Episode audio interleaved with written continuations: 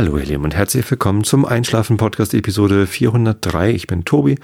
Ich lese euch heute ein bisschen Immanuel Kant vor aus der Kritik der reinen Vernunft. Davor gibt es den Rilke der Woche und davor erzähle ich euch was, damit ihr abgelenkt seid von euren eigenen Gedanken und besser einschlafen könnt. Es ist heute der 19. September 2017 und am Sonntag findet eine Bundestagswahl statt und deswegen wird das Thema heute auch die Bundestagswahl sein. Das heißt, ähm, dass es durchaus auch äh, politische Inhalte gibt heute. Wenn ihr da keine Lust zu habt, weil euch das mal aufregt, dann äh, nehmt euch bitte einfach eine andere Episode. Das nur schon mal so als Vorwarnung. Ähm, ich habe schon mal, äh, ich, ich komme durchaus ab und zu Feedback zu der Haltung, die ich hier offenbare in diesem Podcast. Ähm, und ähm, nicht alle sind damit immer glücklich, was ich hier so erzähle. Äh, das heißt, wenn ihr dafür anfällig seid, ich meine, die meisten kennen ja meine, meine Persönlichkeit und meine Einstellung zu den Dingen und so. Und ähm, wenn ihr glaubt, dass euch das zu sehr aufregt, als dass ihr einschlafen könnt, dann wisst ihr hiermit, es geht heute um Politik im Großen und Ganzen. Äh, und wahrscheinlich werde ich auch ähm, meine, meine Haltung dazu äh, verdeutlichen und ähm, ja, vielleicht, wenn euch das, wenn ihr schon wisst, dass euch das aufregt, dann holt euch doch einfach eine andere Episode. Es gibt äh, 402 weitere Episoden.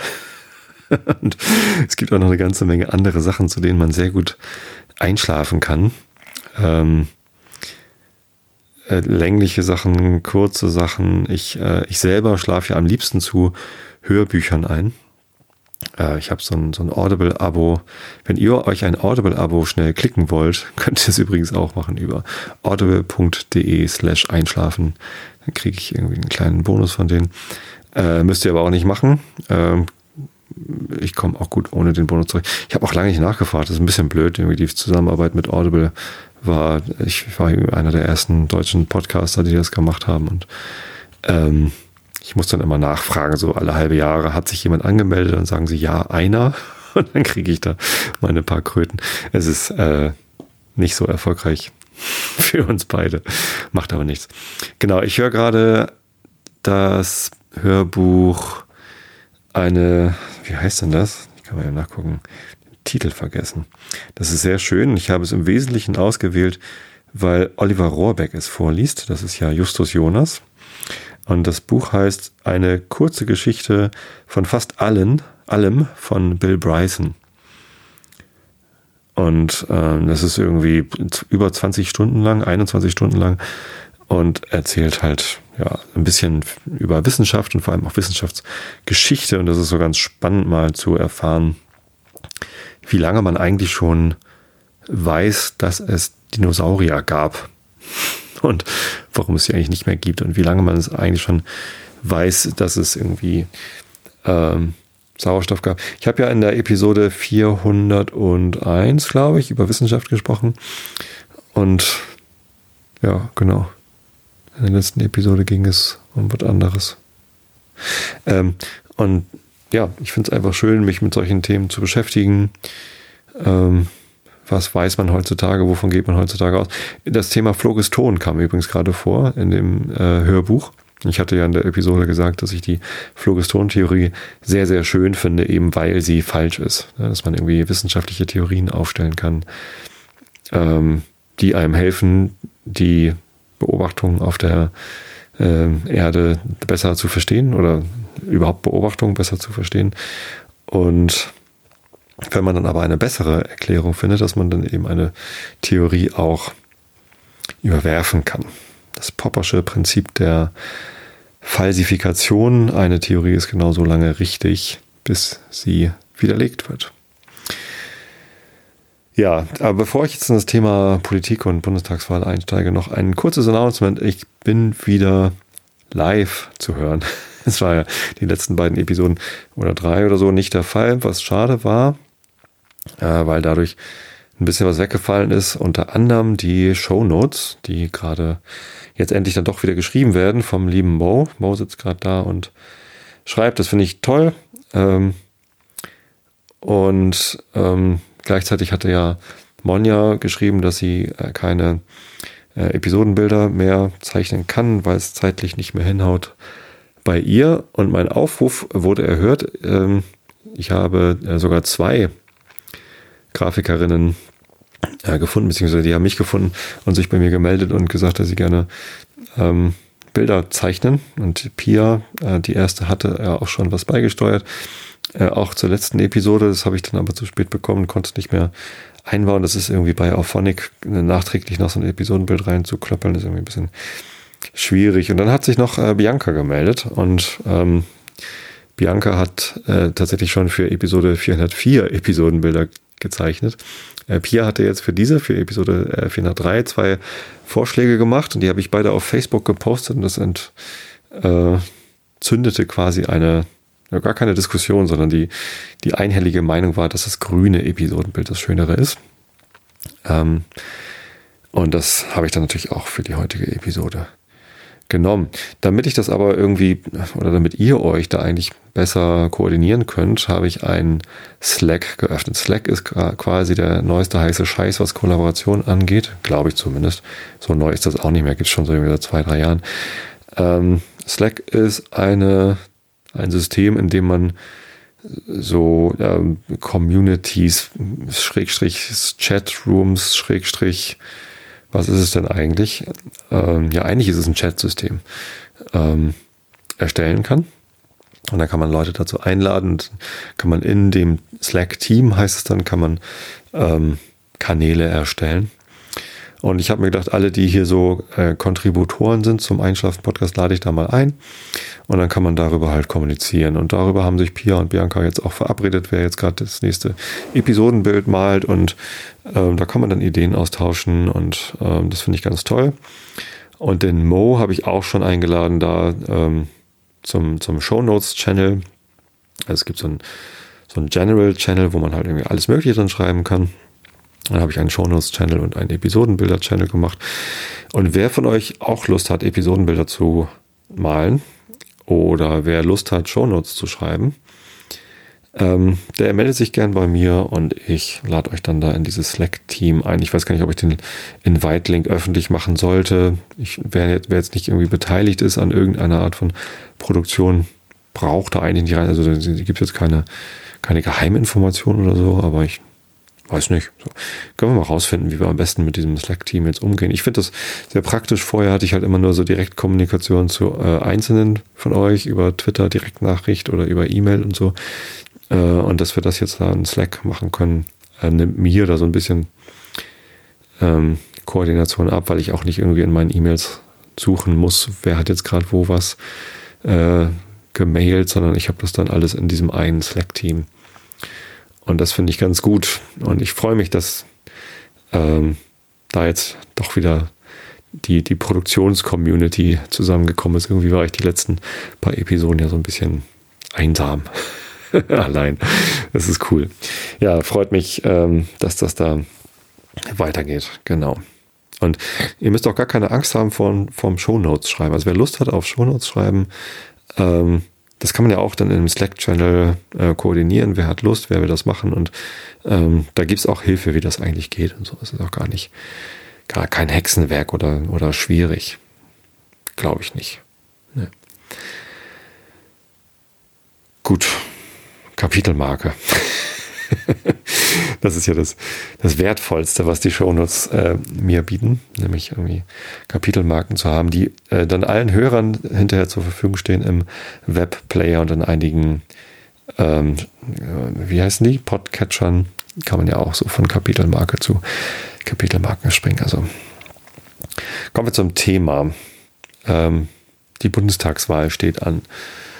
Und ich beschäftige mich sehr gern und auch sehr viel mit Politik. Und das ist zwar sehr anstrengend, es ist auch äh, also nicht, nicht immer angenehm, aber ich finde das äh, wichtig. Denn nicht, also ich finde, wir leben in einem sehr privilegierten Land, Deutschland, in dem ich lebe. Ähm, und die anderen deutschsprachigen Länder, die hier vielleicht zuhören, wo man mich hören kann, ähm, für die gilt das eigentlich auch, aber für Deutschland kann ich halt sprechen. Ähm, und uns geht es hier äh, ziemlich gut. Also Deutschland ist ein sehr reiches Land, ein recht fortschrittliches Land. Ähm, und wir haben eine Demokratie, die im Großen und Ganzen und vor allem im Vergleich zu anderen Regionen und auch im Vergleich zu unserer Geschichte ähm, ziemlich gut funktioniert. Natürlich nicht perfekt. Das geht auch, glaube ich, gar nicht. Ich glaube, es gibt keine perfekte Staatsform, in der alles immer gut ist. Aber ähm, ich finde, wir sollten froh und dankbar sein über die Umstände, unter denen wir hier leben. Und diese Demokratie, die ist alles andere als selbstverständlich, dass wir die haben. Also gerade wenn wir in unsere Vergangenheit gucken in Deutschland, in der es verschiedene andere Staatsformen gab, eine Monarchie und eine Diktatur und äh, alle möglichen anderen Geschichten, so diese Vielvölkerstaaten, also bevor die, bevor das Kaiserreich gegründet ist, waren irgendwie alles einzelne Fürstentümer. Ähm, alles bestimmt nicht besonders angenehm für die Menschen, die in diesen äh, Staatsformen gelebt haben. Zumindest nicht für das Gros. Für einige vielleicht schon, aber ähm, für einen Großteil der Bevölkerung ist, glaube ich, die Demokratie, in der wir heutzutage leben, die, die bisher angenehmste. Und ähm, deswegen bin ich froh und dankbar, dass es äh, diese Demokratie gibt. Und die Bundestagswahl, die jetzt ansteht, die ist nur ein Teil davon. Ich habe heute gerade die neueste Episode im Soziopod gehört. Der Soziopod ist ja ein Podcast von Patrick Breitenbach und Professor Dr. Nils Köbel. Ist jetzt Professor, das finde ich lustig. Ähm, oder schön. Gratuliere übrigens an dieser Stelle nochmal. Und ich höre den Soziopod schon sehr lange und ich habe ihn auch schon oft empfohlen.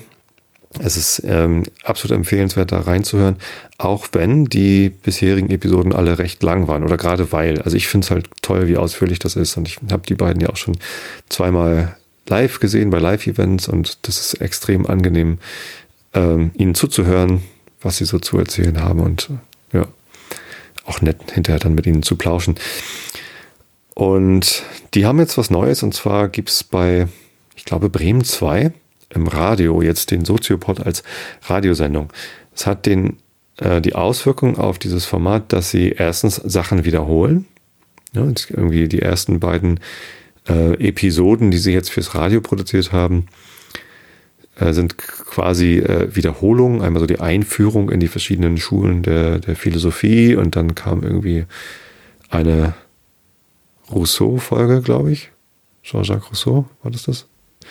Ähm, äh, der andere Effekt ist, dass sie sich auf eine Stunde begrenzen müssen, denn Radio hat ja dieses begrenzte Zeitformat.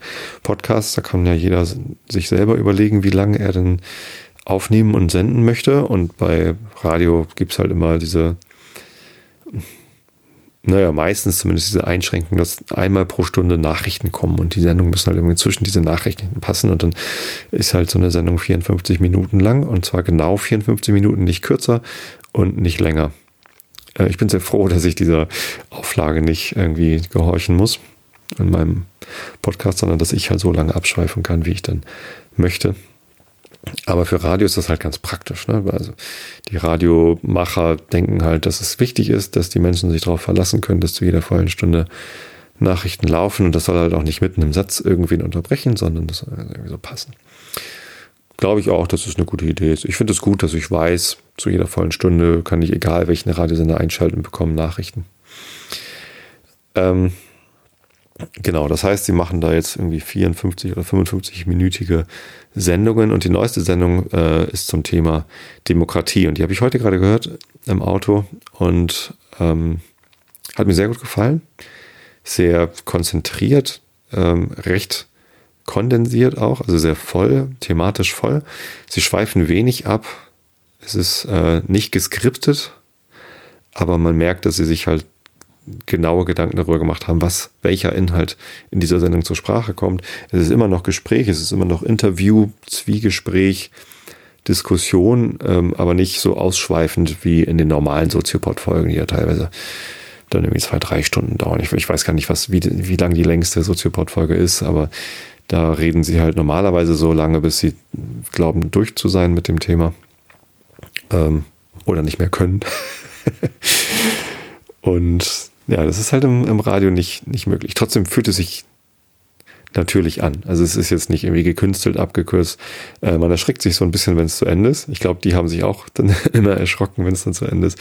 Aber das macht nichts. Es, es funktioniert trotzdem großartig. Und die, die heutige, oder die ich heute gehört habe, die neueste Episode zum Thema Demokratie, ähm, erklärt halt nochmal, was Demokratie eigentlich, also wo das herkommt äh, und was es eigentlich alles umfasst. Und die demokratischen Wahlen, die wir durchführen, sind eben auch nur ein Teil davon. Und ganz wichtige Elemente von Demokratie sind eben auch die Gewaltentrennung, Teilung, dass irgendwie die Legislative nicht auch die Judikative ist, sondern dass Gerichte unabhängig von der Legislative sein sollen. Äh, ganz interessant auch nochmal die vierte Gewalt, also die, die ersten eigentlichen Gewalten sind der Exekutive, Legislative und Judikative. Ähm, und die Exekutive ist ja quasi die, die Regierung, die führt aus, Legislative ist das Parlament. Oder? Ist das so? Was ist denn eigentlich die Exekutive? Oder ist das die Polizei? Gott. ja, also so richtig firm bin ich ehrlich gesagt auch nicht. Äh, ich habe heute übrigens auch das Quizduell. Im Quizduell gibt es eine, ein, ein, Sonder, ein Sonderquiz zum Thema Wahl. Und auch da musste ich feststellen, dass ich nicht alles weiß über die Wahl. Ich, ich glaube ja, ich halte mich selten mal für so aufgeklärt und äh, intellektuell äh, stellt sich raus, naja, alle Fragen konnte ich dann auch nicht richtig beantworten. Wobei die Frage nach, äh, aus welchem äh, oder welche Partei nutzt diesen und jeden Slogan, äh, halte ich auch nicht für essentiell für die Wahl. Natürlich sollte man sich mit den Parteien insgesamt beschäftigen, aber dass ich jetzt jeden Wahlslogan auswendig können muss, äh, halte ich nicht für Allgemeinwissen oder notwendiges Allgemeinwissen, um sich für politisch aufgeklärt zu halten. Ähm, zumindest gibt es neben diesen drei Gewalten ja noch die vierte Gewalt und das ist die, und die ist auch essentiell für Demokratie. Und die vierte Gewalt ist die Öffentlichkeit, also Presse, ähm, Journalisten, die ähm, die öffentliche, den öffentlichen Diskurs darstellen. Und dazu zähle ich mich auch. Und dazu zähle ich auch den Soziopod und dazu zähle ich auch ähm, alle, die Reichweite haben. Ich hatte schon mal das Thema Verantwortung durch Reichweite hier im Podcast. Ich weiß nicht, wann das war. Ähm, ich weiß auch nicht, ob ich die Episode so genannt habe. Ähm, das war noch in Bezug auf YouTuber und das war auch in Bezug auf andere Podcaster. Ähm, ich habe ja hier eine Reichweite. Ich habe irgendwie 30 bis 40.000 Downloads pro Episode plus allen, alle, die mir hier auf Spotify zuhören, die kann ich gar nicht so direkt sehen. Die, die werden in einem anderen System irgendwie verwaltet. Äh, das sind auch nochmal ein paar tausend mittlerweile, die mir hier über Spotify zuhören. Ähm, und damit habe ich eine Reichweite und damit gehöre ich zur vierten Gewalt, weil ich eben auch ähm, ja, Leute erreiche mit meinen, mit meinen Nachrichten hier. Und das bedeutet Verantwortung. Das ist gut, dass das möglich ist. Ähm, das bedeutet aber auch, dass man sich darüber nach, äh, Gedanken machen muss, was man denn, wenn man denn Reichweite hat, darüber sprechen muss. Ich glaube nicht, dass es allen so bewusst ist. Äh, erstens, wie viel Reichweite sie haben. Äh, und zweitens, dass sie damit eben auch eine Verantwortung gegenüber dem haben. Ich weiß ja nicht, wer mir hier zuhört und was ihr daraus macht. Äh, umso schwieriger wird es für mich dann auszuwählen, was ich hier tatsächlich dann, dann sende. Ähm, und ich glaube, dass YouTuber, erfolgreiche YouTube-Kanäle, die irgendwie Millionen von Abonnenten haben, äh, die eigentlich auch wissen und die dann auch in YouTube in den Statistiken sehen können, welche Altersstruktur zum Beispiel äh, ihre, ihre Zielgruppe oder ihre Hörerschaft hat, ähm, dass ähm, da durchaus mehr Verantwortungsbewusstsein notwendig wäre, dass irgendwie, also Bewusstsein dafür, dass sie eben die vierte Gewalt sind oder Teil der vierten Gewalt und dass dies eine, ähm, eine Eigenschaft der Demokratie ist, die wir haben. Ne, es ist, bei Demokratie geht es nicht nur darum, dass wir wählen können und dann ist es vorbei, sondern von wem war der Ausspruch? Habe ich heute im Soziopod gehört. Alles ist politisch. Äh, man kann gar nicht unpolitisch sein. So diese Forderung, äh, auch häufig an den FC St. Pauli zum Beispiel, doch bitte nicht so viel Politik mit Sport zu vermengen, denn im Stadion geht es nicht um Poli ginge es nicht um Politik, sondern ginge es um Sport. Ähm, ich finde es genau richtig, dass der FC St. Pauli da ähm, sich positioniert und sagt, doch natürlich geht es auch im Stadion um Politik, denn auch da ist, äh, findet Gemeinschaft statt, auch da äh, kann man durchaus seine Werte positionieren äh, und die, die Reichweite eben nutzen. Ja, ähm, trotzdem soll es jetzt hier gar nicht so um, um Demokratie im Allgemeinen gehen. Hört euch bitte diese Soziopod-Folge an zum Thema Demokratie. Ist in den letzten Tagen erschienen. Mir hat sie geholfen, nochmal irgendwie ein vollständigeres Bild über, über Demokratie zu gewinnen. Was ich mir noch gewünscht hätte, wäre, also es, es wurde zwar mit einem Wort gesagt, und zwar äh, der Ursprung der Demokratie ist ja irgendwie in Griechenland äh, und ähm, dass das Losverfahren auch irgendwie äh, Teil der ursprünglichen Demokratie war, äh, wurde zwar gesagt, aber ich, es gab da letztens in der Zeit noch einen Artikel darüber, dass die Athener, glaube ich, oder irgend, irgendwelche Leute haben halt Wahlen für äußerst undemokratisch gehalten, weil Wahlen halt immer auch manipuliert werden können, eben durch zum Beispiel die vierte Gewalt, durch Öffentlichkeitsarbeit, durch wer am meisten Geld hat. Also man sieht das zum Beispiel ganz gut in den USA, denke ich. Äh, wie, da wird ja auch sehr offen damit umgegangen, wie teuer Wahlkämpfe sind und da wird halt sehr offen für Wahlkosten, äh, Werbespenden äh, geworben und es wird auch sehr offen damit umgegangen, wer wofür spendet. Und äh, am Ende sieht man dann ja auch, dass die Kandidaten auch innerhalb der Parteien schon äh, das Rennen machen, die am meisten Kohle zusammentragen. Und deswegen fanden die, die ursprünglichen Demokraten in Griechenland das Losverfahren viel gerechter und demokratischer. Da wurde einfach ausgelost, wer für die nächste Legislaturperiode denn äh, das Sagen haben soll. Es gibt ja auch andere, auch, auch heute gibt es noch Demokratien, wo mit dem Losverfahren bestimmte Gremien besetzt werden. Äh, Finde ich äußerst interessant. Aber haben wir nicht. Wir haben eine Bundestagswahl. Und da wählen wir das Parlament. Ich dachte, ich lass nochmal irgendwie meine, meine Gedanken zu dieser Wahl irgendwie hier ab. Ähm, vorab nochmal die Information, die Wahl ist frei und geheim. Das heißt, ich darf eigentlich gar nicht sagen, äh, was ich denn wähle, ohne diese, ähm, dieses Prinzip der geheimen Wahl zu verletzen. Ich habe heute gesehen, dass der Johnny Häusler vom Spreeblick seine Wahlentscheidung öffentlich macht und auch dazu sagt, dass es ja eigentlich verpönt sei, in Deutschland seine Wahlentscheidung öffentlich zu machen. Ich bin da so ein bisschen zwiegespalten. Ich glaube, dass es nicht schlimm ist und dass die Wahl keinen Schaden davon nimmt, wenn man dieses Prinzip der geheimen Wahl so, so ein bisschen hintergeht, indem man sagt, was man denn jetzt doch gewählt hat. Ähm, es ist ja auch verboten, in Wahlkabinen Selfies zu machen oder überhaupt zu fotografieren, äh, eben aus genau diesem Prinzip der geheimen Wahl. Ähm, deswegen werde ich euch heute aber auch nicht erzählen, was ich denn wähle. Und äh, eben um, um dieses Prinzip der Geheimwahl zu erhalten. Und es ist eine freie Wahl, das möchte ich auch nochmal dazu sagen. Das heißt, ähm, ich werde auch keine Wahlempfehlung aussprechen. Ich werde nicht mal mehr sagen, dass ich mir wünsche, dass ihr alle wählen geht. Das hatte ich ja irgendwie in der letzten Episode noch angekündigt, dass ich euch heute, wenn ihr denn alle eingeschlafen seid, über eine sublime Botschaft in den Schlaf einflüstere, dass ihr doch bitte alle wählen gehen sollt.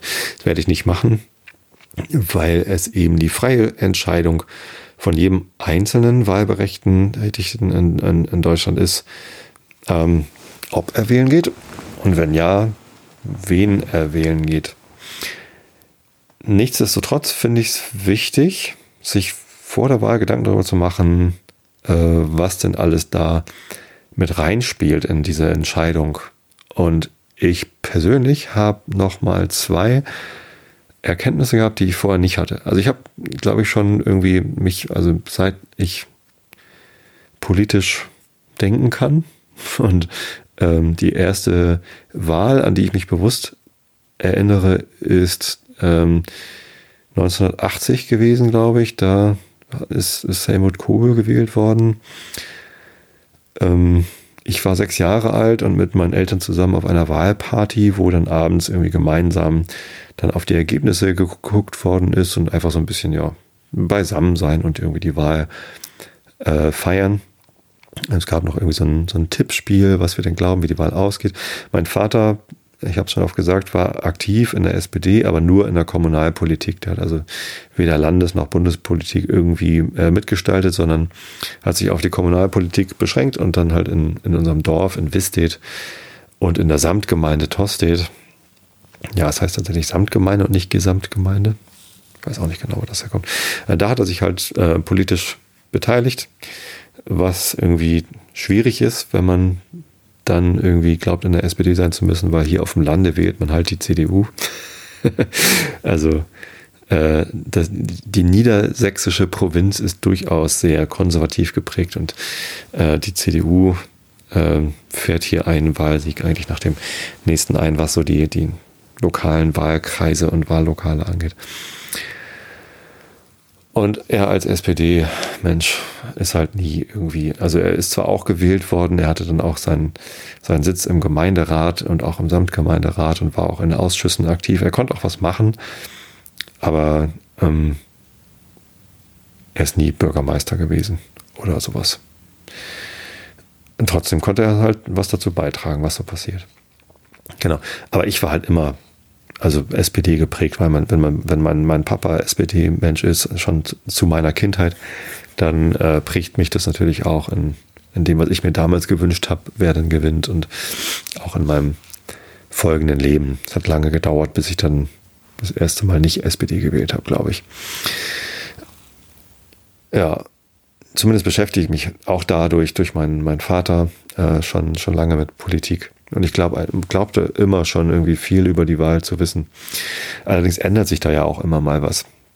Welche Erkenntnisse habe ich jetzt äh, neu gehabt? Ähm, vielleicht, nee, das, das erzähle ich später. Erstmal,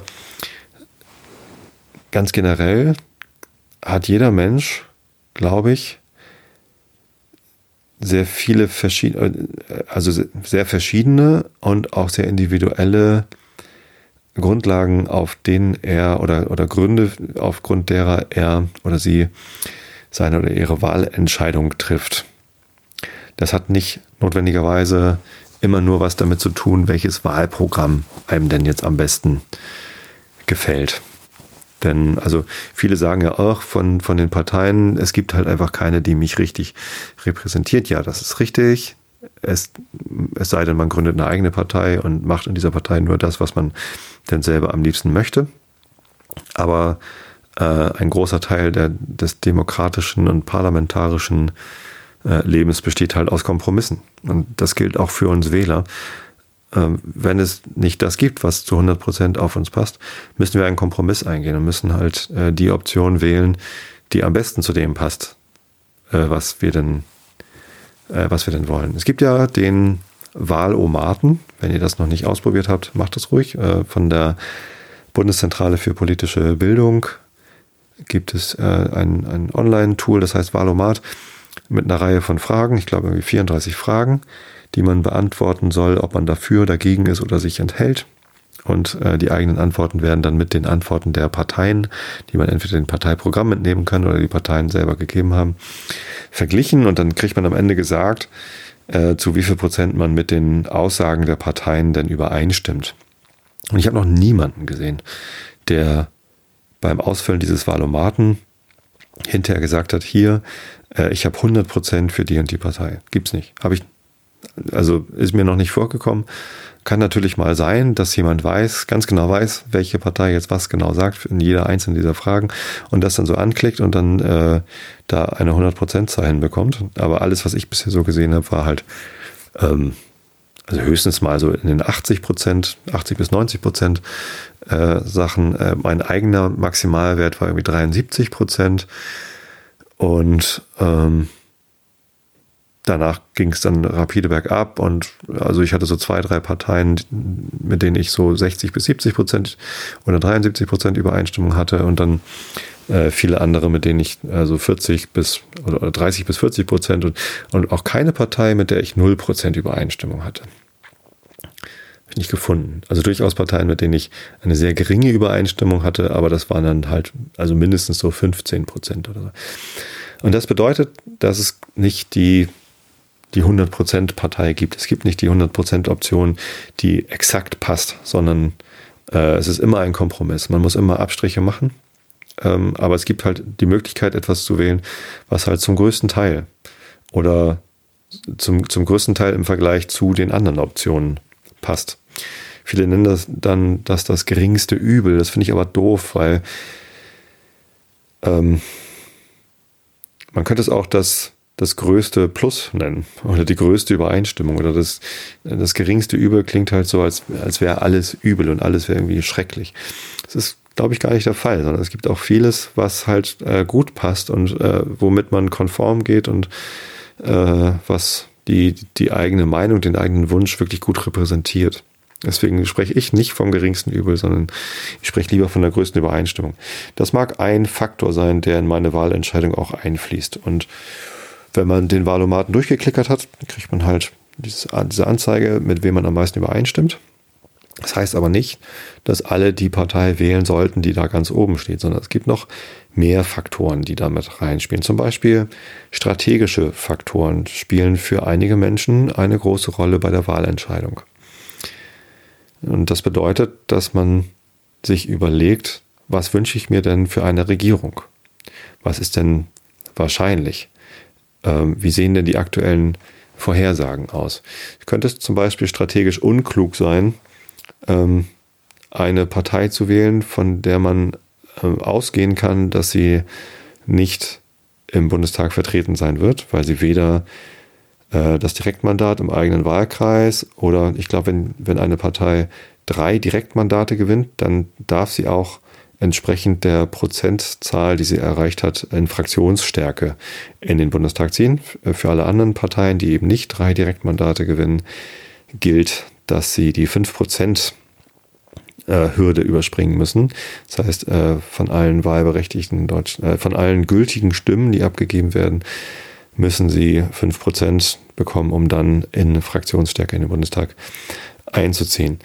Und so sehr die Wahlumfragen ähm, auch mal daneben liegen können, was sie in der Regel auch oft tun, ähm, so sicher kann man sich trotzdem sein, dass, dass einige Parteien äh, ziemlich sicher nicht im Bundestag vertreten werden. Im Moment gibt es sechs Parteien, die aller Voraussicht nach im nächsten Bundestag vertreten sind.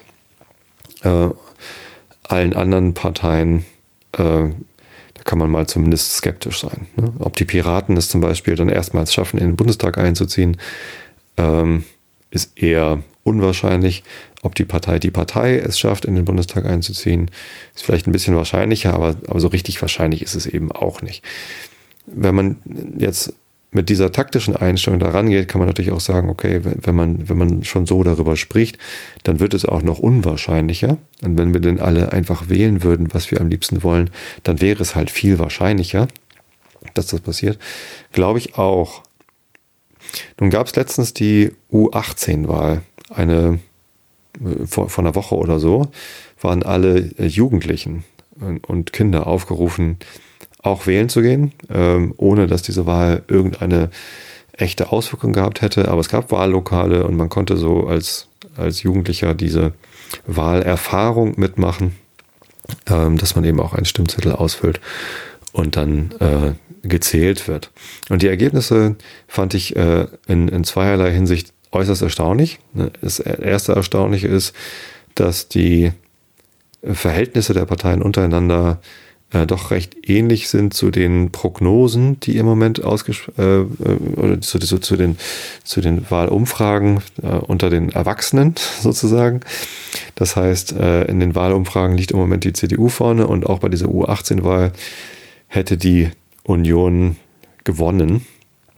Ähm, das hat mich überrascht, ähm, weil ich dachte, vielleicht haben Jugendliche da einfach eine, eine andere Präferenz, aber wie auch immer man das jetzt erklären mag, dass, dass das da dann ähnlich ist und dass, ja, dass auch unter den Jugendlichen äh, die AfD äh, Zuspruch findet äh, und mit irgendwie sechs bis sieben Prozent gewählt worden wäre, hat mich auch überrascht. Aber nun, äh, über die AfD wird in der Öffentlichkeit gerade viel gesprochen.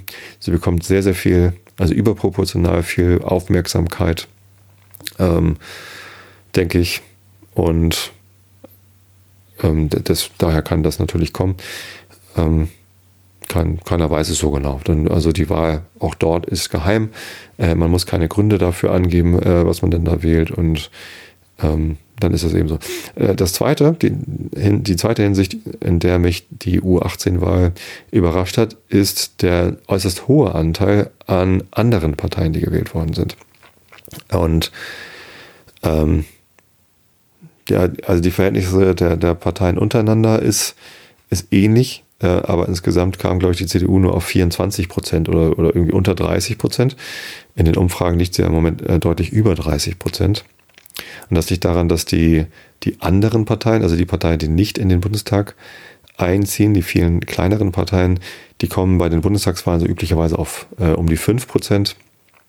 Und bei der Jugendwahl kamen äh, die anderen Parteien auf über 15 oder um die 15 Prozent. Also die Jugendlichen wählen viel diverser, viel äh, vielfältiger als Erwachsene.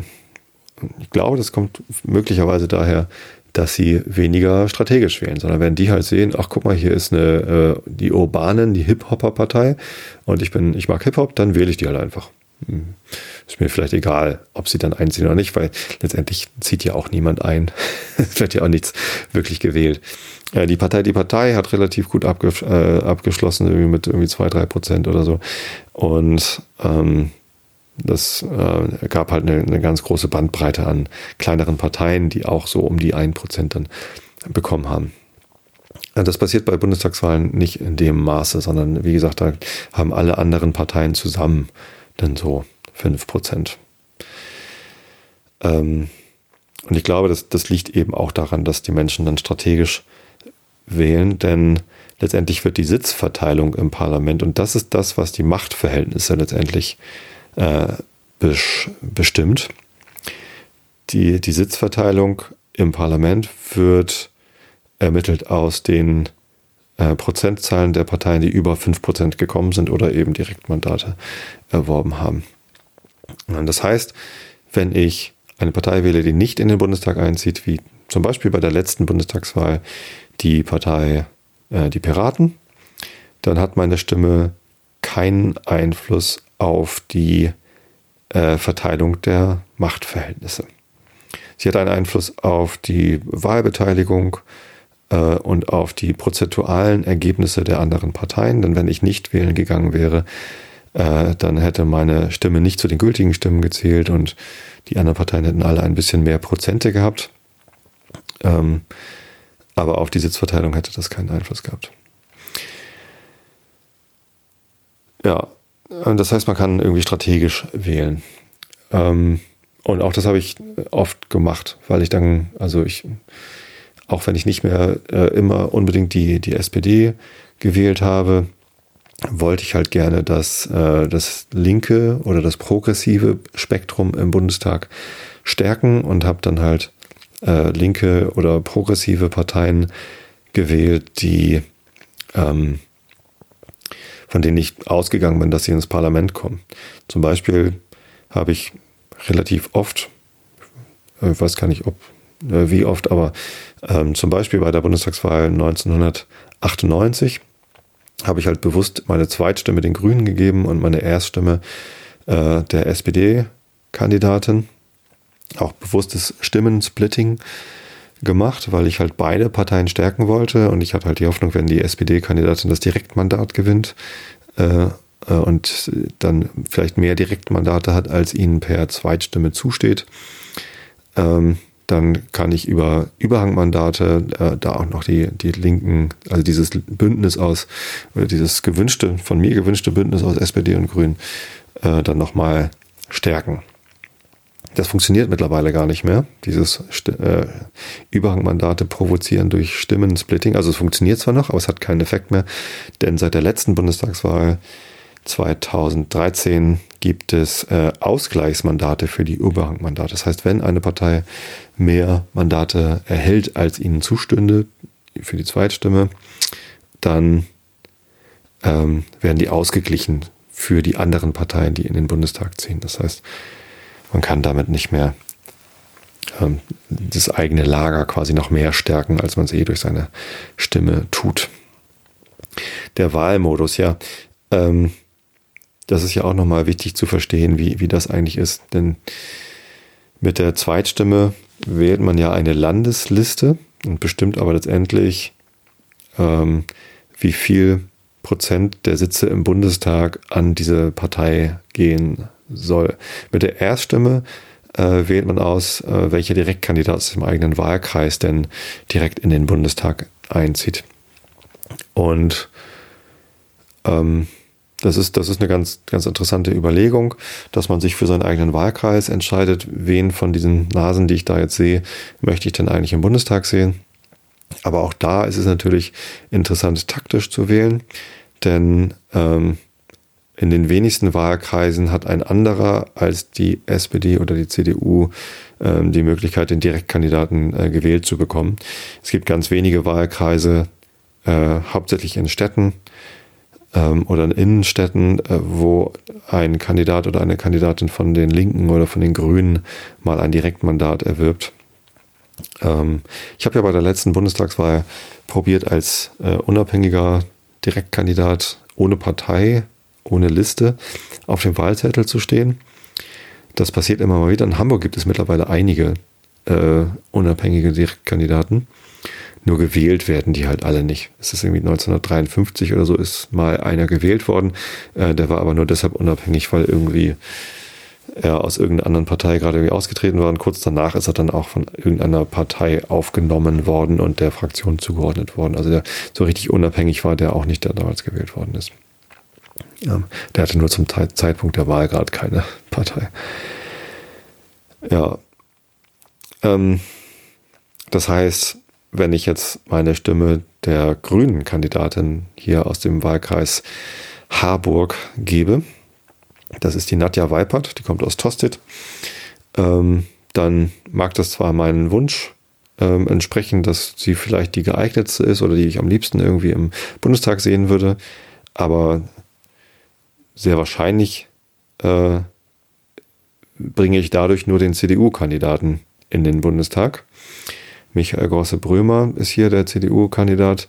Äh, der hat große Chancen, das wieder zu gewinnen. Er hat in der letzten äh, Bundestagswahl auch das Direktmandat gewonnen.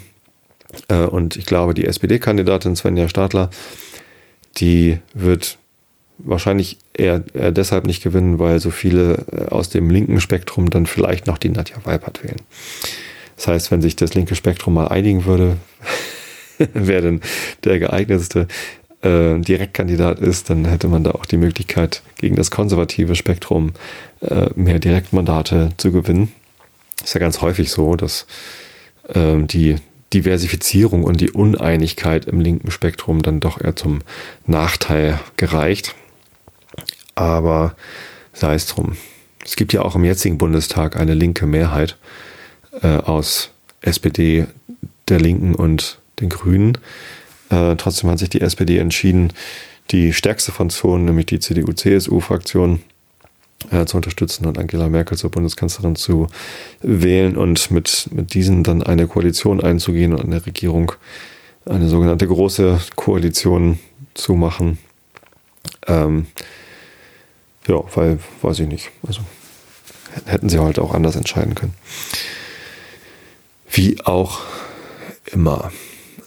Wie war ich jetzt dahin gekommen? Genau, was gibt es noch für Gründe? Also es gibt irgendwie die, die Übereinstimmung mit dem, mit dem Parteiprogramm oder den Aussagen der Partei.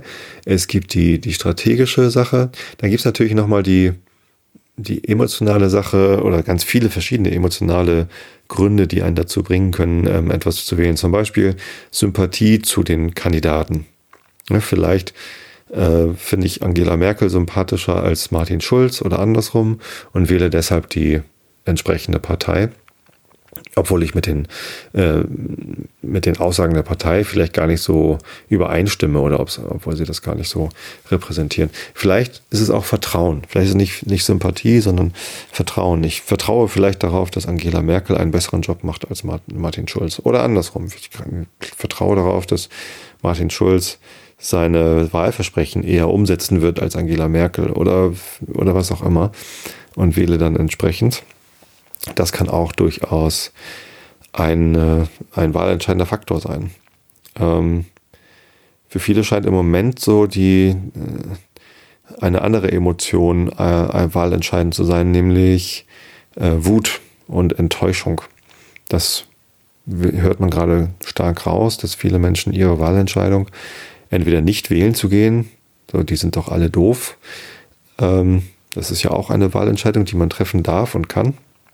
Ähm, und ähm, auch das ist natürlich ein Faktor. Und auch weil es eben eine freie Wahl ist, ist das auch ein erlaubter und legitimer Faktor. Es gibt auch Leute, die sagen, äh, die wählen eine Protestpartei äh, oder machen eine Protestwahl. Jetzt zeige ich es denen mal, die sind alle doof. Ich wähle jetzt die äh, Linken oder die äh, Republikaner waren mal eine Protestpartei. Jetzt irgendwie gibt es die, glaube ich, gar nicht mehr. NPD, äh, die Nazis ähm, oder auch die AfD, die bekommen viele Protestwähler. Und das ist, ähm, ich glaube, bei, bei den meisten Wählern eine, eine sehr emotionale Entscheidung, ähm, einfach aus Frust äh, mit den bisherigen, aus Frust mit dem, mit, mit der, oder aus Angst vor der Zukunft und aus Frust mit dem eigenen Leben, dann so eine Wahlentscheidung zu treffen. Es gibt bestimmt auch Leute, die aus Frust die SPD wählen oder so. Das will jetzt gar nicht an diesen Protestparteien festmachen. Ähm, äh, aber auch das ist, äh, finde ich, legitim. Das ist irgendwie, wenn, wenn man äh, das sieht als wichtigen Faktor für, für die Wahlentscheidung, dann kann man das machen. Ich glaube aber, dass man, äh, dass jeder Einzelne äh, aus all diesen Gründen auswählen muss, was ist mir denn äh, wichtig? Welcher, welcher Faktor ist mir denn am, am wichtigsten? Ich tue mich immer schwer damit. Meine, äh, also, wie gesagt, ich habe schon irgendwie strategische Faktoren in meine Wahlentscheidung einfließen zu lassen. Das finde ich sehr schade. Denn wenn ich mich allein von den von der politischen Aussage der, der Wahlprogramme oder der Parteiprogramme leiten lassen würde, würde ich ganz anders wählen. Vielleicht würde ich sowas wählen, die Partei der Humanisten. Das ist irgendwie eine recht junge Partei. Die haben äh, ein ganz tolles, eine ganz tolle Parteisatzung, ein, ein Grundsatzprogramm und auch ein tolles, tolles Wahlprogramm. Da steht sowas wie Säkularisierung und Vernunft und wissenschaftsbasierte Entscheidungen und ähm, sehr, äh, sehr sozial und sehr liberal geprägt. Ähm, und zwar, also es gibt ja zwei verschiedene Arten von liberal. Einmal gibt es das Liberal, das die Freiheit des Einzelnen, die, die Menschenrechte in den Mittelpunkt stellt und den, den Menschen an sich befreien will. Ähm, das ist so dieses Sozialliberale, was irgendwie in der Vergangenheit auch oft vorgekommen ist. Und dann gibt es noch dieses Neoliberale, äh, was vor allem die Freiheit des Marktes und die, die Freiheit äh, andere Leute auszubeuten, in den Vordergrund stellt. Bei der FDP bin ich mir oft nicht ganz sicher, welche Art von liberal bei denen so im Mittelpunkt steht in ihrer Politik. Als sie da noch äh, an der Regierung waren, in der letzten äh, schwarz-gelben Regierung, war es eher so dieses neoliberale äh, Freiheit für reiche Menschen, die ärmeren Menschen noch besser auszubeuten. Was ja auch eine Art von Freiheit ist, aber das ist nicht gerade die Freiheit, die ich mag. Und das ist auch nicht die Freiheit, die die Partei der Humanisten irgendwie vertritt. Ähm, womit ich auch nicht sagen will, dass die FDP allein irgendwie so eine Partei ist, sondern da gibt es natürlich auch viele Leute in der FDP, die äh, die andere Freiheit, also die Freiheit des Menschen, irgendwie frei von Fesseln, frei von Unterdrückung zu sein, irgendwie ähm, repräsentieren oder, oder, oder befürworten. Ähm, allerdings werde ich die Partei der Humanisten nicht wählen, weil ich davon ausgehe, dass sie äh, nicht in den Bundestag einziehen. Und für mich ist die ist eine andere strategische Entscheidung im Moment am wichtigsten. Denn nicht nur die, die, die verschiedenen Gründe untereinander abzuwägen, sollte einfließen in die Wahlentscheidung, sondern man sollte sich auch sehr bewusst sein, was denn dann passiert. Denn natürlich hat man, hat jeder Mensch verschiedene Gründe, eine Wahlentscheidung zu treffen. Ähm, aber einer dieser Gründe sollte meiner Meinung immer sein, Vorausschau, was passiert dann? Also die große Was passiert dann Maschine äh, anzuwerfen. Ähm, und das ist für, mich auch strategisch, denn ähm, ich muss davon ausgehen, anhand der ähm, Umfrageergebnisse, dass die AfD im nächsten Bundestag vertreten sein wird. Damit muss ich äh, leben, weil die AfD eine deutsche Partei ist. Sie entspricht den Parteigesetzen und sie ist zugelassen worden von der Bundeswahlbehörde, wer auch immer da diese Zulassung macht.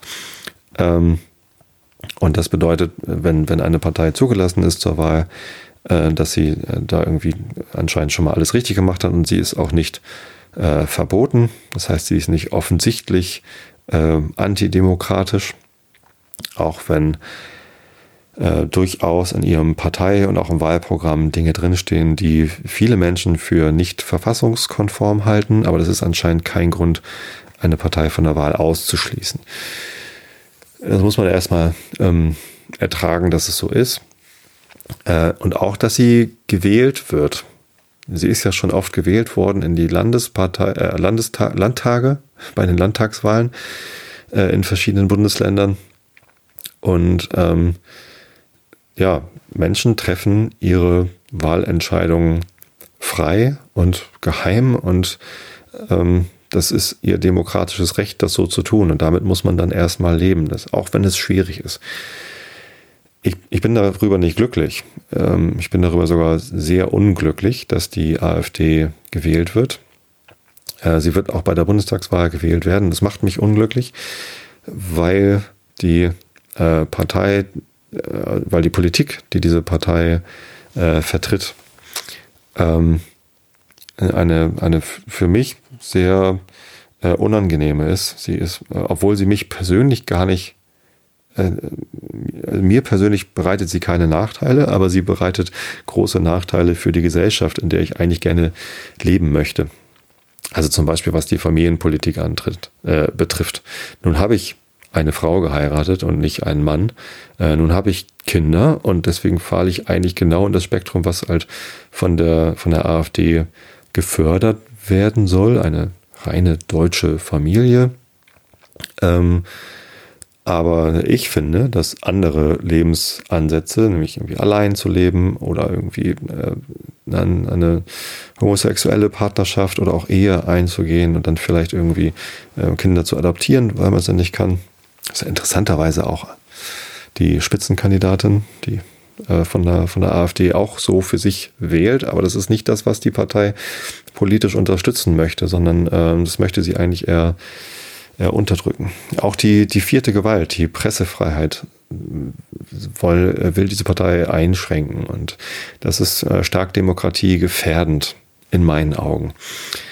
Ähm, überhaupt finde ich das halt äußerst gefährlich, wenn Parteien vor allem auf Kosten von Minderheiten, äh, äh, indem sie Angst schürt vor Minderheiten äh, und Wut schürt auf Minderheiten, ähm, ähm, Pol Politik macht und aufgrund dessen gewählt werden soll. Denn ich denke, Angst und Wut ist nicht das, was uns leiten sollte, sondern äh, Mut und Zuversicht. Und natürlich schreibt die AfD auch Mut irgendwie auf ihre Wahlplakate drauf und alles Mögliche. Aber letztendlich ist es Angst vor Ausländern und Hass gegen Ausländer und Ausweisung von Ausländern, äh, womit sie Politik machen, äh, Angst vor anderem, Angst vor Anderslebenden ähm, und eben Ausgrenzung von, von anderem.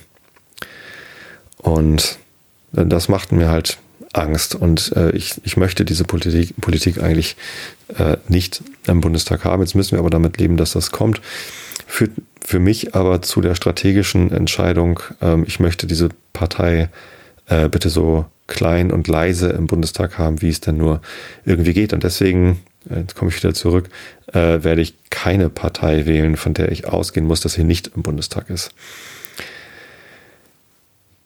Denn nur wenn ich meine Stimme einer Partei gebe, die auch die 5%-Hürde schafft, wird dadurch der Anteil der Sitze, die die AfD im Bundestag erhält, auch verringert. Wenn ich eine Partei wähle, die nicht im Bundestag vertreten ist, wird zwar eher Prozent, Anteil verringert aber nicht die Anzahl der Sitze, die sie erreicht. Natürlich könnte man versuchen, die AfD unter die 5%-Hürde zu drücken, indem möglichst viele Leute überhaupt wählen gehen. Das ist theoretisch auch möglich. Ich habe das aber mal durchgerechnet, wenn sie tatsächlich äh, bei einer Wahlbeteiligung von 70 Prozent, was recht typisch ist für Bundestagswahlen, äh, bei äh, irgendwie 8 Prozent landen würden.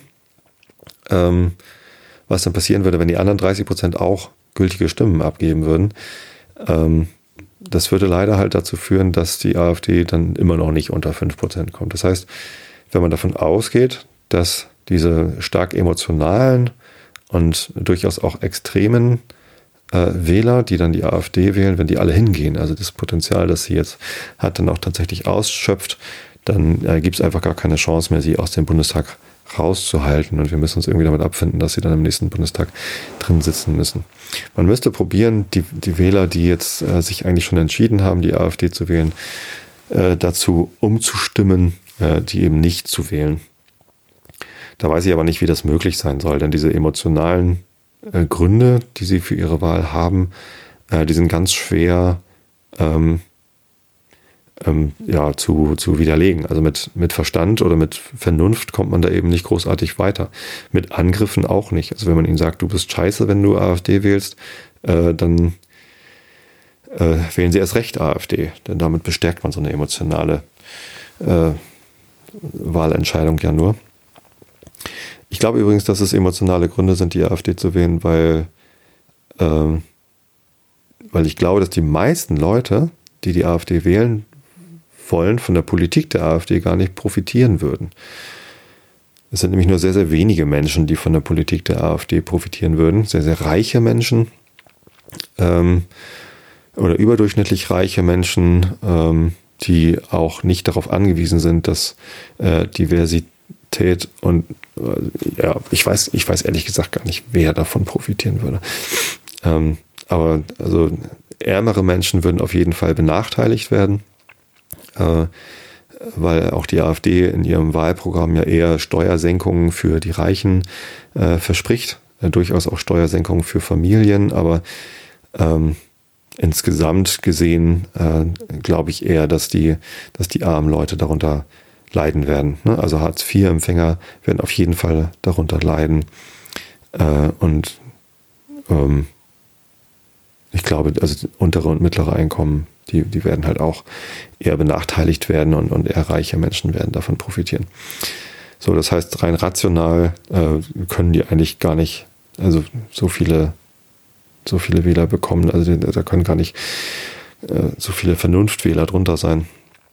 Ähm, das heißt, es sind emotionale Wähler und ähm, da, da kann man halt, ich, ich wüsste nicht, wie ich die davon abhalten sollte.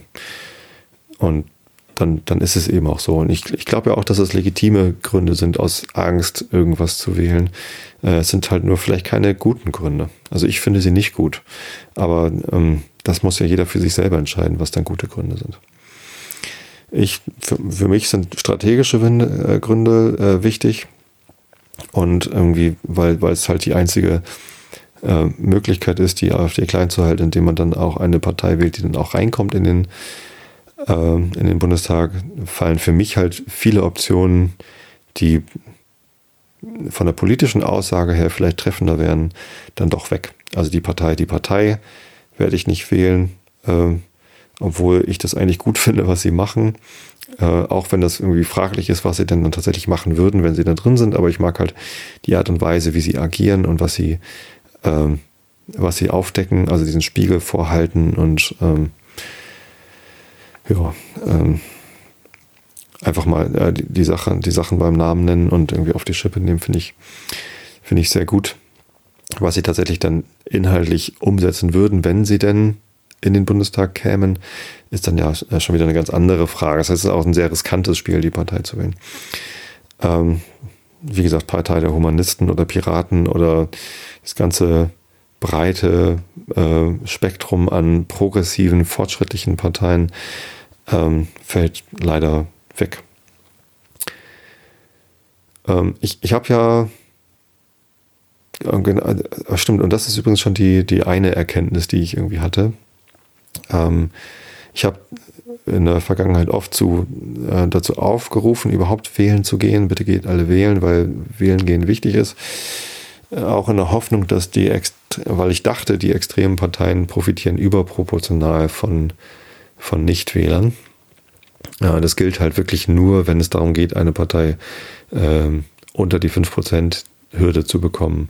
Äh, in allen anderen Fällen ähm, ist es halt dann, also äh, spielt es keine Rolle, ob man eine Kleinpartei wählt, die die 5% Hürde auf gar keinen Fall schafft, oder ob man ungültig wählt oder ob man nicht wählt. Das hat dann einfach keinen Einfluss auf die, auf die Sitzverteilung. Das hatte ich vorher nicht verstanden, ehrlich gesagt. Das musste ich mir selber nochmal durchrechnen. Irgendwie, irgendwie war ich davon überzeugt, dass, dass von, von Nichtwählern eher die extremen, Parteien, die kleinen Parteien profitieren. Wovon ich glaube, dass es allerdings stimmt, ist, dass die, dass die extremen Parteien von Nichtwählern profitieren, weil extreme Parteien äh, eine größere Loyalität haben. Die Volksparteien und auch die, die großen kleinen Parteien, also die Grünen und die FDP und die, die Linke vielleicht, ja, doch größtenteils auch die Linke, ähm, diese, diese fünf Parteien, CDU, SPD, Grüne, Linke, FDP, äh, diese fünf halte ich für, für nicht extrem und deswegen sind ihre Wähler auch eher dazu geneigt, dann mal entweder was anderes zu wählen oder auch nicht zu wählen. Eine extreme Partei aber, äh, und die AfD zähle ich dazu, äh, weil sie eben extreme Positionen vertritt und eben auch stark ähm, populistisch agiert und dann mit den, äh, mit den, mit den Gefühlen der Menschen äh, spielt, äh, die haben, glaube ich, eine sehr loyale Wählerschaft. Das heißt, wenn ich AfD-Wähler bin oder wenn ich Extremwähler bin, das gilt natürlich noch viel mehr für die noch extremeren Parteien wie die NPD oder äh, MLPD, äh, um auch mal was aus dem linken extremen Spektrum zu nennen. Ähm, die wählen auf jeden Fall diese Partei. Das sind, das sind keine wankelmütigen Wähler. Es gibt, glaube ich, ganz viele CDU-Wähler, die dann durchaus traditionell immer CDU wählen und da auch loyal sind. Aber es gibt, glaube ich, auch viele CDU-Wähler, die dann vielleicht auch mal nicht hingehen, weil, ach ja, war Wahl, na gut, dann bin ich halt nicht hingegangen. Und auch bei den Grünen und bei, den, bei der SPD gibt es, glaube ich, viele Wähler, denen das nicht so wichtig ist, dass ihre Partei gewinnt oder eine hohe Prozentzahl erreicht, wie es den AfD-Wählern wichtig ist, dass ihre Partei stark drin ist. Denn für sie ist das ein, ein Machtbeweis auch. Äh, und, und tatsächlich haben diese Menschen die Macht. Das muss man leider anerkennen. Ich, äh, ich muss es nicht gut finden, aber ähm, ich muss es zumindest, wenn ich Demokrat bin, äh, muss ich es anerkennen. Ähm, ich, ich, muss es, wenn ich Demokrat bin, sogar eigentlich schlecht finden, äh, weil ich annehme, also ich muss es nicht gut finden, sondern ich muss es sogar schlecht finden. Ich muss es zwar akzeptieren, aber nicht gut finden, sondern schlecht finden, weil äh, ich die AfD für Demokratie feindlich halte. Und auch verfassungsfeindlich. Ich finde unsere, unsere Verfassung sehr, sehr gut und sie sollte erhalten bleiben. Da stehen nämlich Menschenrechte drin, da steht sowas wie Asylrecht drin. Ähm, da stehen ganz viele Sachen drin, die uns ein gutes und friedliches Zusammenleben ermöglichen. Und ähm, auf diese Verfassung, äh, die stark auf den Menschenrechten basiert, sollten wir stolz sein als Deutsche. Das ist etwas, wo wir stolz drauf sein können, dass wir das haben und sehr froh sein, dass wir das haben.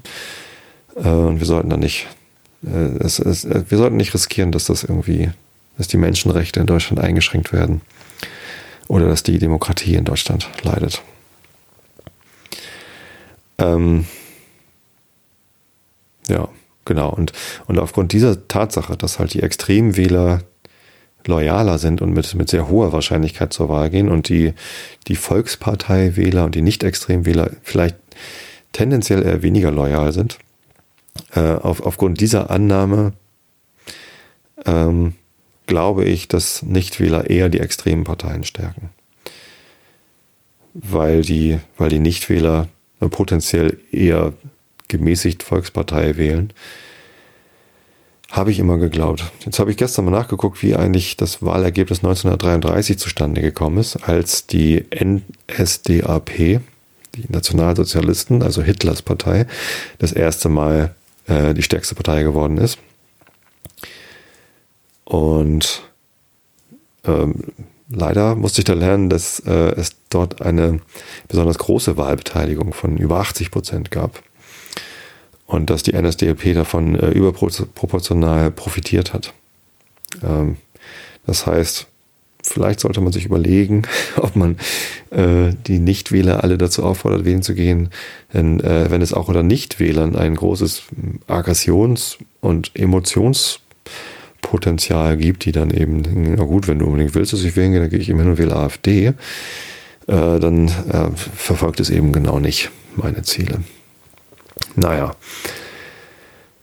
Deswegen sage ich, ähm, ja, für, für mich ist es eine, ein wichtiger Faktor der Wahlentscheidung, dass die AfD im Bundestag möglichst klein gehalten wird äh, und dass die demokratischen Kräfte äh, möglichst stark gehalten werden. Und deswegen gehe ich wählen und deswegen wähle ich eine demokratische Partei.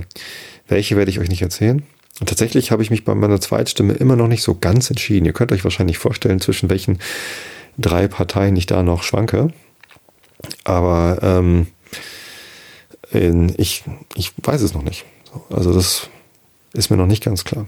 Auch bei meiner Erststimme habe ich mich noch nicht so ganz entschieden. Ich habe ich hab ja ähm, im, äh, bei der letzten Bundestagswahl 2013 habe ich die beiden Kandidaten, zwischen denen ich geschwankt habe, das war die Sonja Stadler von der SPD und der Kandidat, dessen Namen ich vergessen habe von den Piraten, ähm, gefragt. Also ich habe denen zwei Fragen gestellt, um äh, zwei Aspekte, die mir wichtig sind, bei Politikern abzuchecken. Nämlich einerseits habe ich sie gefragt, wie sie denn gegenüber Homöopathie stehen, ob das denn stärker gefördert werden soll. Damit wollte ich herausfinden, äh, wie stark sie ihre politische Macht aufgrund von Vernunft und wissenschaftlichen Fakten äh, gegenüber Emotion und persönlicher Überzeugung abwägen. Ne, und die, die Antwort, ja, ich finde Homöopathie persönlich total toll und ich finde, dass das besser gefördert wird, sagt halt im Prinzip die wissenschaftlichen Erkenntnisse, dass Homöopathie äh, nachweislich nicht wirksam ist, sondern dass es äh, eher eine, eine persönliche Entscheidung ist, die ja jeder gerne selber für sich treffen darf. Ich möchte gar nicht sagen, dass die Menschen, dass Homöopathie verboten werden sollte. Natürlich darf jeder gerne sein Geld für, für Zucker ausgeben.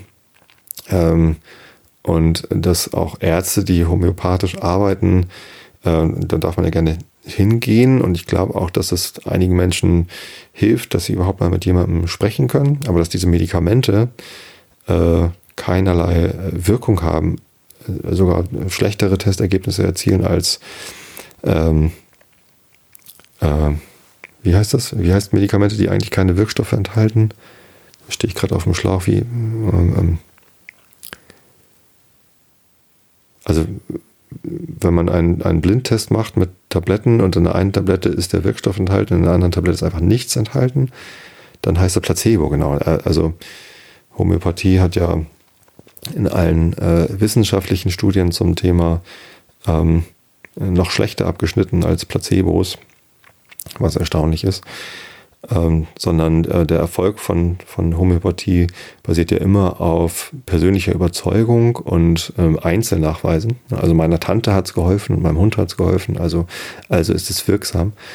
Ähm, das ist aber kein wissenschaftliches Vorgehen, sondern das ist halt ähm, anekdotisches Einzelerlebnis. Äh, davon kann man sich persönlich leiten lassen, damit habe ich gar kein Problem. Ähm, aber ich finde, dass politische Entscheidungen nicht aufgrund von persönlicher Überzeugung ähm, stattfinden sollte, sondern dass es ähm, auf Vernunft und äh, anhand von wissenschaftlichen Erkenntnissen äh, passieren sollte. Und ähm, ja, das ist quasi so dieser eine Check gewesen und da hatte mich damals der Kandidat von den Piraten davon überzeugt, dass er sich eher von Vernunft leiten lässt als die SPD-Kandidatin und deswegen habe ich ihn gewählt. Jetzt ist er diesmal leider nicht zur Wahl angetreten. Äh, stattdessen gibt es eine neue Direktkandidatin von den Grünen, der habe ich auch diese Frage gestellt und ja, leider findet sie Homöopathie auch ganz toll und will das stärker fördern. Und ähm, das finde ich halt schade eigentlich, denn ähm, so sehr ich dafür bin, dass äh, jeder mit seinem Geld Ne? Also da, da bin ich sehr freiheitlich geprägt. Also man, man soll durchaus gerne äh, homöopathische äh, Globuli kaufen dürfen.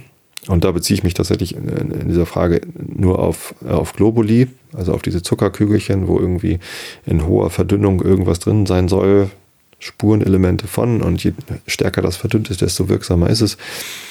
Äh, das ist halt äh, wissenschaftlich nachweislich äh, nicht wirksam äh, wenn es um Homöopathie geht, im Sinne von äh, Phytowirkstoffen, also pflanzliche Sachen, wo halt irgendwie einfach pflanzliche Wirkstoffe als homöopathisch verkauft werden, äh, dann, also wenn Wirkstoffe drin sind, natürlich sind auch pflanzliche Wirkstoffe Wirkstoffe und dann, dann ist das schon wieder was ganz anderes. Ähm, ja, ich, also da finde ich halt, Vernunft ist wichtiger als äh, als, die, als die eigentliche Emotion. Davon sollte man sich in politischen Entscheidungen treiben lassen. Und die andere Frage, die ich gestellt habe, ist äh, eine Frage bezüglich der Lo Loyalität gegenüber Fraktion und Koalition. Ähm, und äh, da genau äh, gab es halt von der SPD-Kandidatin damals noch nicht auf Abgeordnetenwatch, sondern irgendwie noch direkt per Facebook die Antwort, dass sie durchaus sich dem Koalitionszwang unterliegen würde, weil es eben wichtig ist, Kompromisse einzugehen. Das fand ich total gut, dass sie so eine ehrliche Antwort gegeben hat ähm, und quasi schon zugegeben hat, dass sie gegen ihre eigene Überzeugung im Bundestag abstimmen wird, um eben die Koalition aufrechtzuerhalten. Ist ja vielleicht sogar sinnvoll, aber ich finde es halt schade. Ich fände es halt besser, wenn man als Abgeordneter eben auch mal aus dem Koalitionszwang, der halt im, im Gesetz nirgendwo festgeschrieben ist, der aber vielleicht durchaus zum, zur Aufrechterhaltung einer Regierung und zur Stabilität beiträgt, einmal abweicht. Ähm, hat sie sich auch dran gehalten. Also wenn man sich mal ihr Abstimmungsverhalten anguckt in der Legislaturperiode, hat sie sich äh, ihrer Aussage von vor der Wahl auch verpflichtet gefühlt. Genau, das war so die zweite Frage. Ähm, leider gab es von von der grünen Kandidatin ähm, fast die gleichen Antworten. Wobei sie äh, bei, der, bei der zweiten Frage bezüglich Loyalität versus äh, äh, dem, dem eigenen Gewissen verpflichtet zu sein, ein bisschen äh, noch differenzierter war als die SPD-Kandidaten. Auch da weiß ich noch nicht, wen von beiden ich wähle. Vielleicht wird da meine strategische Entscheidung dann doch eher so sein, dass ich dann versuche, die SPD-Kandidatin zu stärken. Aber wenn es doch aber durch Stimmensplitting gar nicht mehr möglich ist, Überhangmandate zu erzeugen, die dann einen Vorteil gegenüber den anderen Parteien bringt, ähm, spielt da der strategische Gedanke vielleicht gar nicht so eine große Rolle. Ja, die andere Erkenntnis, die ich gehabt habe, jetzt im Vorfeld dieser Wahl, was mir vorher noch nicht so ganz klar war, ist, dass ich lange Zeit die Linken äh, aus moralischen Gründen nicht wählen mochte, weil es ja doch äh, eine Nachfolgeorganisation der SED ist, also der ehemaligen Diktaturpartei aus der DDR.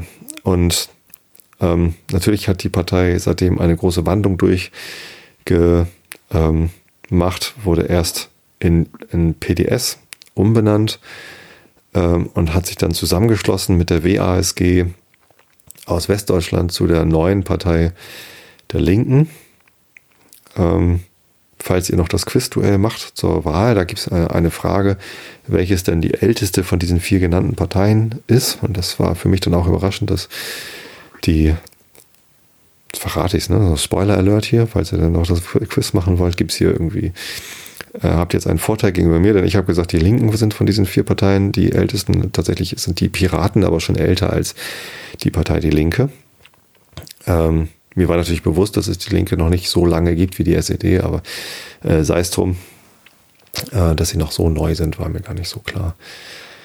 Ähm, nun sind aber in den Linken natürlich noch viele ehemalige SED-Mitglieder und irgendwie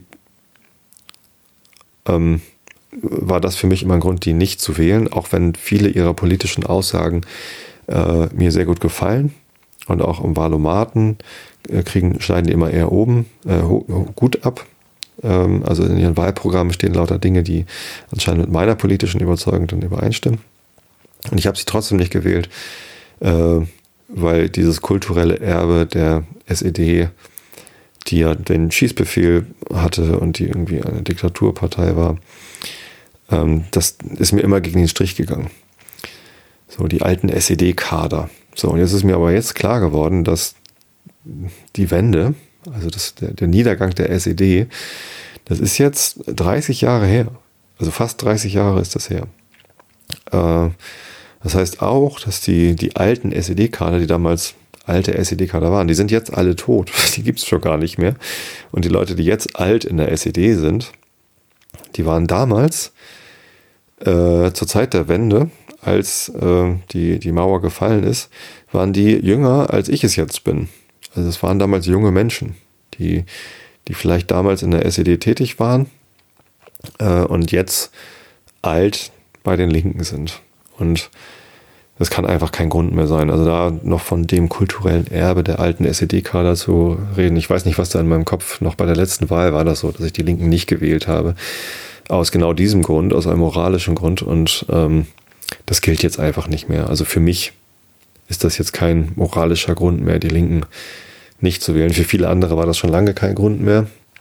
Ich habe da ein bisschen länger gebraucht, um das zu verstehen. Das heißt nicht, dass ich die Linken jetzt unbedingt wählen werde. Das heißt nur, dass dieser eine Faktor, weswegen ich sie bisher nicht gewählt habe, weggefallen ist und sie dadurch für mich prinzipiell wählbar geworden sind.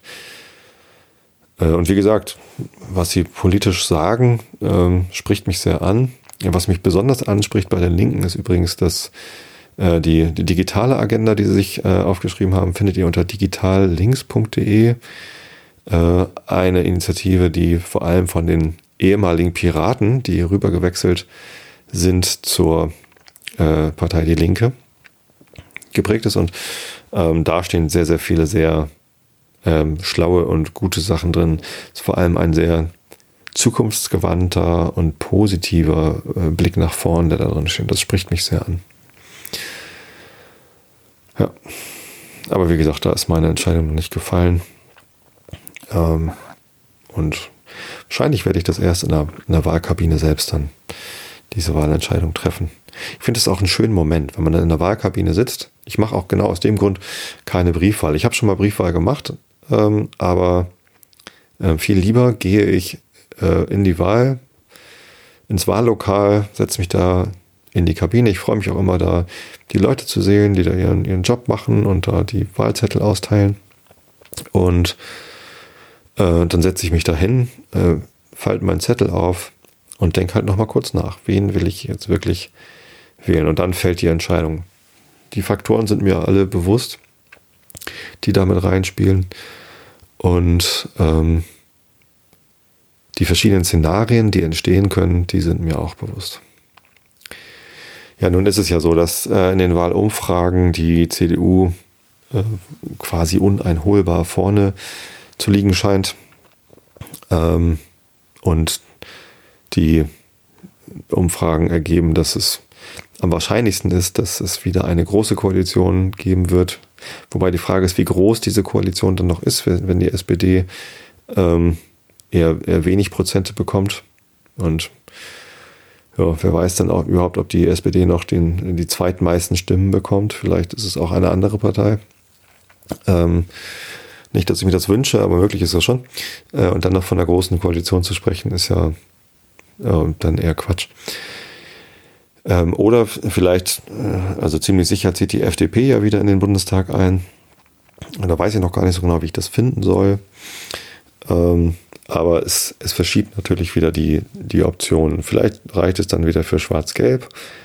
Ähm, dann wird die CDU sicherlich diese Option ziehen, wenn sie es denn können.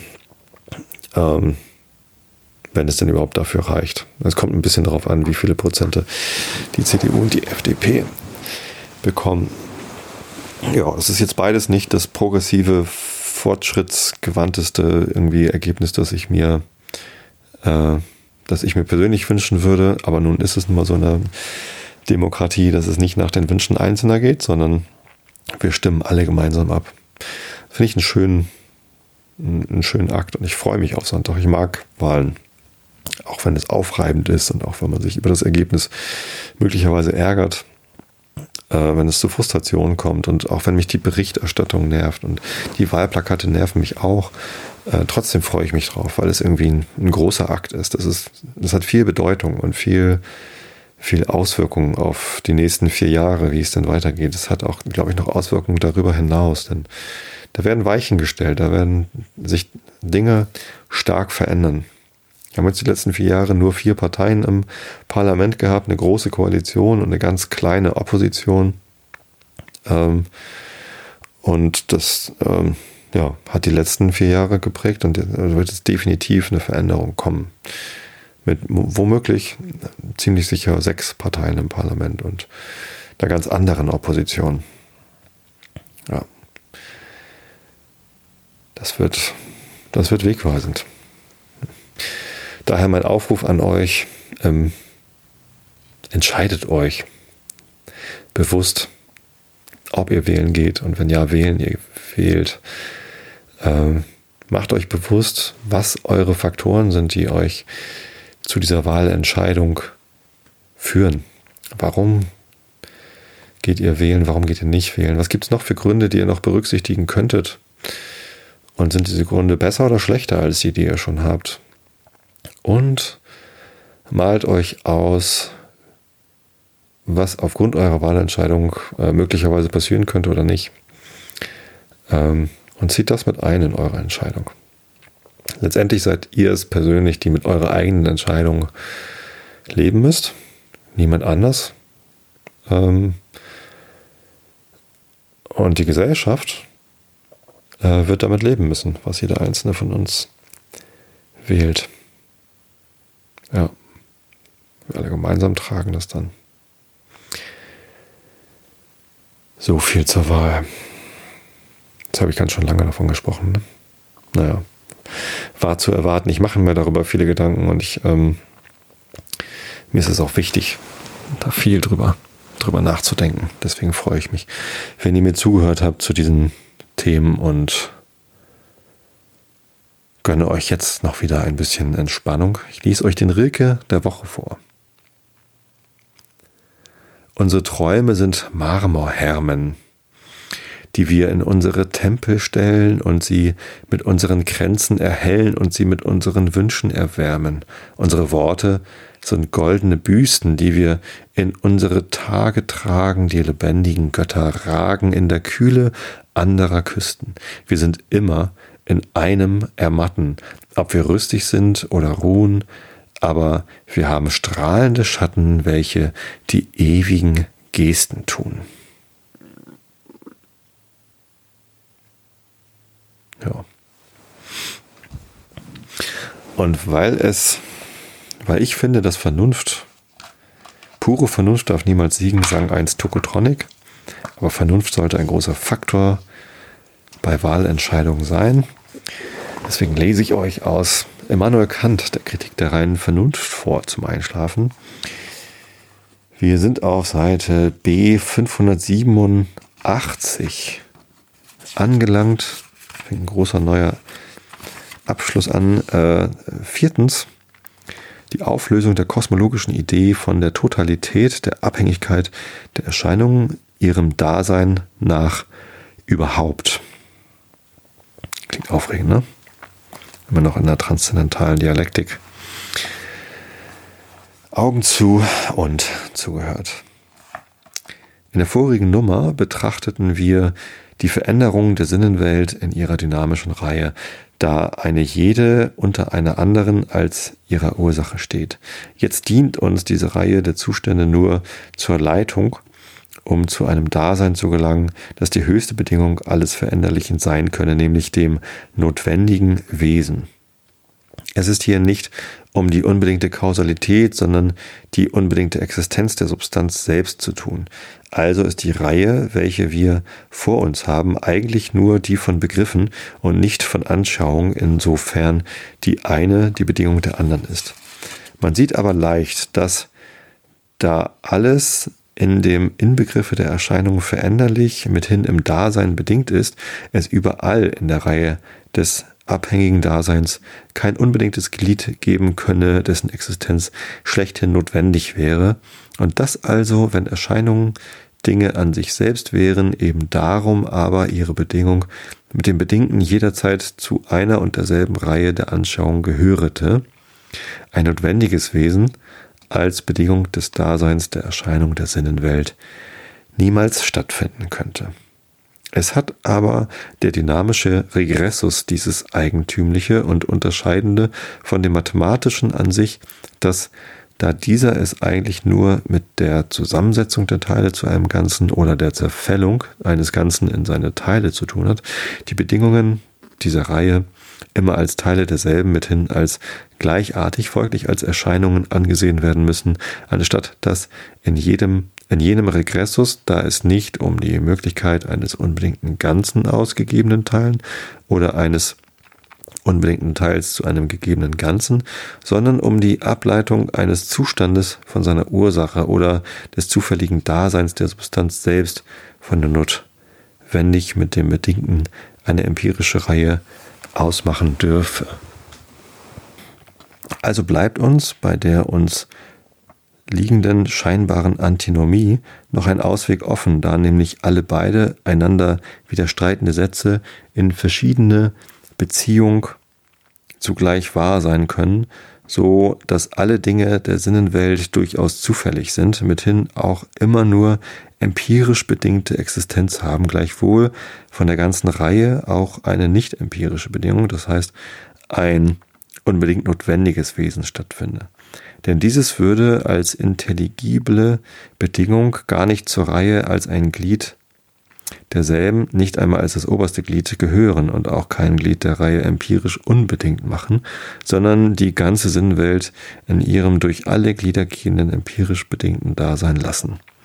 Daran würde sich also diese Art ein unbedingtes Dasein den Erscheinungen zum Grunde zu legen, von der empirisch unbedingten Kausalität der Freiheit im vorigen Artikel unterscheiden, dass bei der Freiheit das Ding selbst als Ursache, Substantia, Phänomenon dennoch in die Reihe der Bedingungen gehörete und nur seine Kausalität als intelligibel gedacht würde, hier aber das notwendige Wesen ganz außer der Reihe der Sinnenwelt als ens extra mundanum und bloß intelligibel gedacht werden müsste, wodurch allein es verhütet werden kann, dass es nicht selbst dem Gesetz der Zufälligkeit und Abhängigkeit aller Erscheinungen unterworfen werde.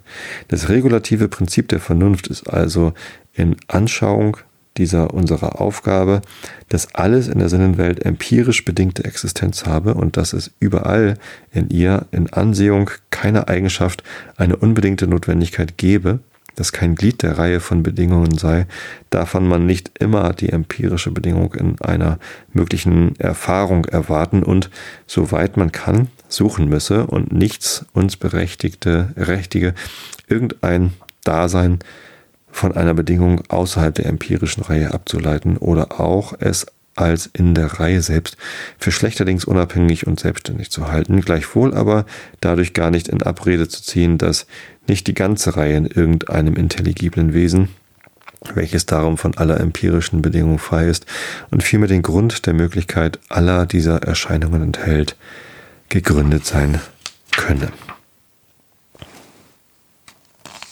Ja, Jetzt sind es noch zwei Seiten, bis ich dieses Kapitel abgeschlossen habe. Die lese ich jetzt einfach noch. Ich wollte jetzt eigentlich gerade Schluss machen, weil ich merke, dass die Stimme nachlässt, aber das schaffe ich jetzt auch noch. Schönerer Abschluss da.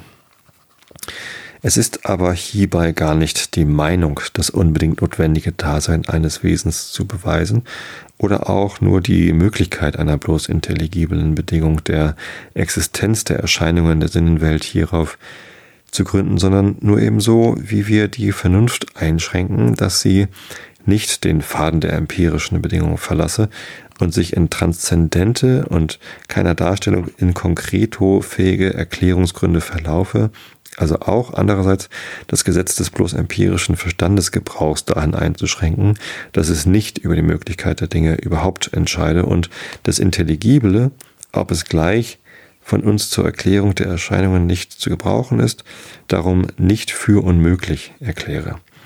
Es wird also dadurch nur gezeigt, dass die durchgängige Zufälligkeit aller Naturdinge und aller ihrer empirischen Bedingungen ganz wohl mit der willkürlichen Voraussetzung einer notwendigen, ob zwar bloß intelligiblen Bedingung zusammen bestehen könne. Also kein wahrer Widerspruch zwischen diesen Behauptungen anzutreffen sei, mithin sie beiderseits wahr sein können.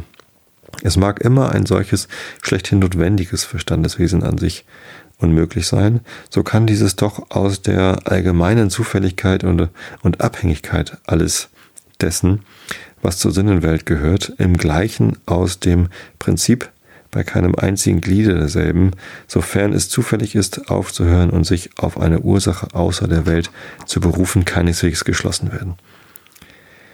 Die Vernunft geht ihren Gang im empirischen und ihren besonderen Gang im transzendentalen Gebrauche.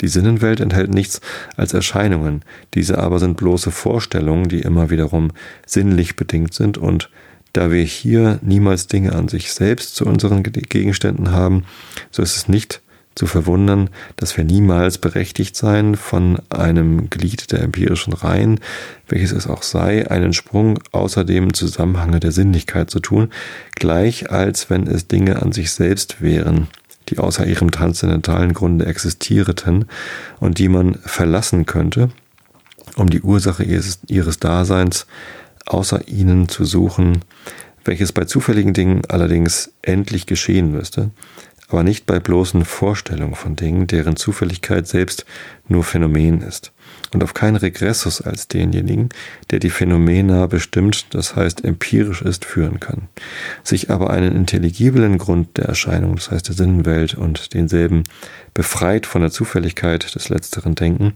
ist weder dem uneingeschränkten empirischen Regressus in der Reihe der Erscheinung noch der durchgängigen Zufälligkeit derselben entgegen. Das ist aber auch das Einzige, was wir zur Hebung der scheinbaren Antinomie zu leisten hatten und was sich nur auf diese Weise tun ließ. Denn ist die jedesmalige Bedingung zu jedem Bedingten, dem Dasein nachsinnlich und eben darum zur Reihe gehörig, so ist sie selbst wiederum bedingt, wie die Antithesis der vierten Antinomie es ausweitet. Es musste also entweder ein Widerstreit mit der Vernunft, die das Unbedingte fordert, bleiben, oder dieses außer der Reihe in dem Intelligiblen gesetzt werden, dessen Notwendigkeit keine empirische Bedingung erfordert, noch verstattet und also respektive auf Erscheinungen unbedingt notwendig ist. Der empirische Gebrauch der Vernunft in Ansehung der Bedingungen des Daseins in der Sinnenwelt wird durch die Einräumung eines bloß intelligiblen Wesens nicht affiziert, sondern geht nach dem Prinzip der durchgängigen Zufälligkeit von empirischen Bedingungen zu höheren, die immer eben sowohl empirisch seien. Ebenso wenig schließt aber auch dieser regulative Grundsatz die Annehmung einer intelligiblen Ursache, die nicht in der Reihe ist, aus, wenn es um den reinen Gebrauch der Vernunft in Ansehung der Zwecke zu tun ist. Denn da bedeutet jene nur den für uns bloß transzendentalen und unbekannten Grund der Möglichkeit der sinnlichen Reihe überhaupt, dessen von allen Bedingungen der letzteren unabhängig und in Ansehung dieser unbedingt notwendiges Dasein der unbegrenzten Zufälligkeit der ersteren und darum auch dem nirgend geendigten Regressus in der Reihe empirischer Bedingungen gar nicht entgegen ist. Nirgend geendigter Text von Immanuel Kant. Doch hier. Das nächste ist die Schlussanmerkung zur ganzen Antinomie der reinen Vernunft. Ich bin schon ganz gespannt, was da wohl drin steht. Gut, jetzt ist mir gerade eben beim Vorlesen eingefallen, dass ich zwei Sachen noch loswerden wollte zur Wahl. Da müsst ihr jetzt nochmal eben durch. Was ich nämlich vergessen habe zu erwähnen. Ähm, es gibt viele, die argumentieren in ihrer Wahlentscheidung, meistens zum Thema Nicht-Wählen, ähm, dass es ja gar keinen Unterschied macht, wen man da wählt von den, von den Parteien. Sie eh alle das Gleiche machen. Ich glaube, dass es ein falscher Eindruck ist. Ich glaube, es gibt einen ganz grundlegenden Unterschied zwischen dem konservativen Spektrum und dem progressiven Spektrum. Ich will nicht rechts und links sagen, äh, weil rechts und links da eigentlich, glaube ich, auch die falschen Ausdrücke sind.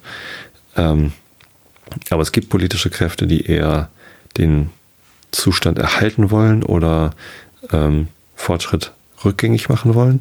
Und es gibt politische Kräfte, die weiteren Fortschritt machen wollen, die in die Zukunft schauen und äh, gestaltend tätig sein wollen und ähm, Veränderungen ähm, positiv sehen, in Veränderungen Chancen sehen. Die Konservativen sehen in Veränderung eher Gefahr. Und ähm, zwischen diesen beiden Spektren ähm, kann man durchaus wählen. Und ich glaube, dass es einen Unterschied macht, welches dieser Spektren man wählt. Ähm, und ich glaube, dass die CDU eher dem konservativen Spektrum entspricht und die SPD eher dem progressiven Spektrum. Wobei es natürlich auch konservative Kräfte in der SPD gibt und progressive Kräfte in der CDU. Ähm, aber im Großen und Ganzen ähm, ist es, glaube ich, eher eine solche Aufteilung. Und es macht einen Unterschied. Ähm, also lasst euch von dem Einheitsbrei, von dem immer gesprochen wird, nicht, nicht einlullen, sondern äh, macht zum Beispiel mal den Valomaten und guckt, wie unterschiedlich die Ergebnisse der unterschiedlichen Parteien sind. Natürlich kann man dann sagen, oh, das halten sie ja gar nicht alles ein, was sie in ihren Wahlprogrammen drinstehen haben. Und das stimmt auch. Das können sie auch gar nicht, weil sie eben Kompromisse eingehen müssen mit den anderen Parteien, mit denen sie dann eine Koalition eingehen. Jetzt kann man natürlich darüber meckern, dass irgendwie keine Partei idealistisch genau ihre eigenen Ziele durchführen kann.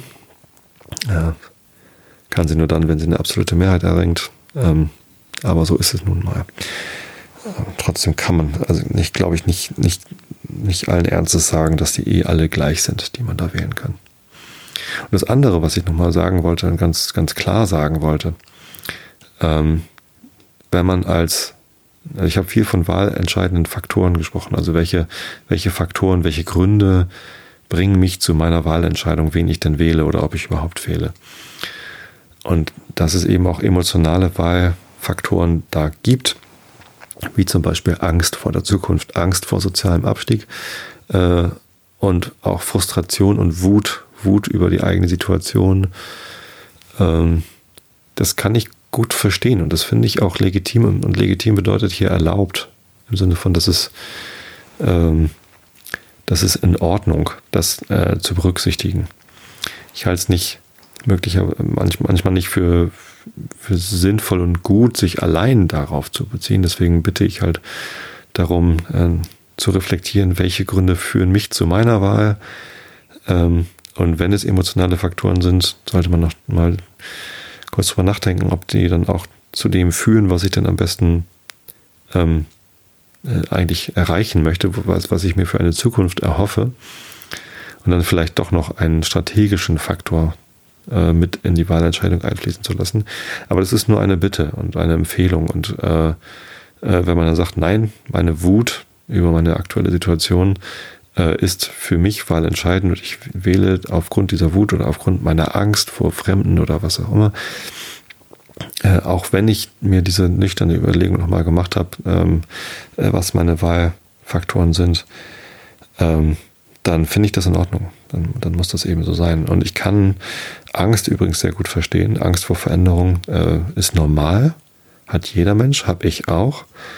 Die Frage ist halt, wie sehr man sich von dieser Angst leiten lässt. Und ich möchte mich davon weniger leiten lassen. Wenn andere Leute sich von dieser Angst eher leiten lassen wollen, äh, dann äh, muss ich damit leben. Und dann finde ich es zwar vielleicht nicht, nicht gut und sinnvoll, aber dann, dann ist das so. Das, das ist erlaubt und das ist auch in Ordnung. Ähm, und ich kann übrigens nicht nur Angst gut verstehen vor Veränderung, ähm, sondern ich kann auch Wut gut verstehen. Denn ich habe eingangs gesagt, dass wir in Deutschland ein sehr reiches Land sind und sehr privilegiert sind. Ähm, aber das sagt ja auch Martin Schulz immer wieder, äh, da haben nicht alle was von. Äh, es gibt Armut in Deutschland, es gibt Kinderarmut in Deutschland, es gibt äh, Armut bei älteren Menschen in Deutschland, die von ihrer Rente nicht leben können.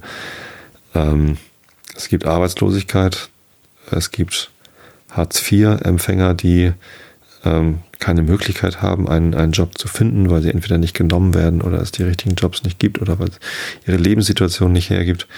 Äh, und die werden ähm, stark gegängelt durch Behörden. Ähm, nicht, nicht alle, aber es passiert halt und das ist schlecht. Äh, das führt zu Frust.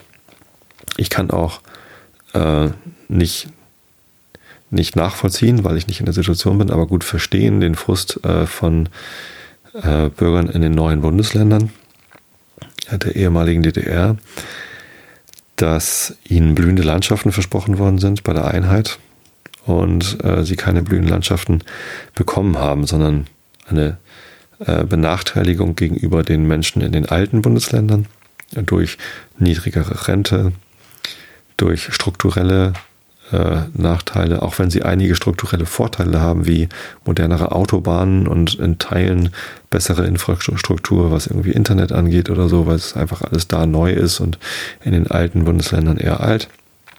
Ähm, äh, dennoch gibt es hohe Arbeitslosigkeit, es gibt Abwanderung aus den ländlichen Gebieten, es gibt irgendwie ärztliche Unterversorgung.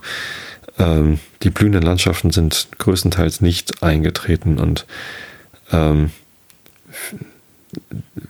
ja, man muss es so sehen, dass die ähm, westlichen Bundesländern, also es, es, war eine Annexion und keine Vereinigung. Also es ist sehr, sehr wenig von der DDR übrig geblieben und die BRD äh, ist halt einfach dann das Maß der Dinge äh, geblieben. Ähm, da, da ist viel Identitätsverlust, da ist viel ähm, Enttäuschung und äh, die kann ich absolut ähm, verstehen, auch wenn, wenn ich von diesem Identitätsverlust und von dieser Enttäuschung nicht persönlich betroffen bin. Ich kann halt nur sagen, ich, ich, ich glaube, das ist verständlich und dass da irgendwie Wut und, und Verzweiflung und Enttäuschung irgendwie ganz starke Gefühle sind, die jetzt auch zu Wahlentscheidungen führen. Das kann ich nur nachvollziehen, das kann ich ähm, absolut verstehen. Ähm, ich finde das sehr traurig und das ist auch ein, ein großer Vorwurf, den man äh, den ja, Politikern der letzten 30 Jahre machen muss. Dass es in Deutschland so viel Ungleichheit gibt zwischen Ost und West, zwischen alt und jung, äh, zwischen heile Familie und alleinerziehend.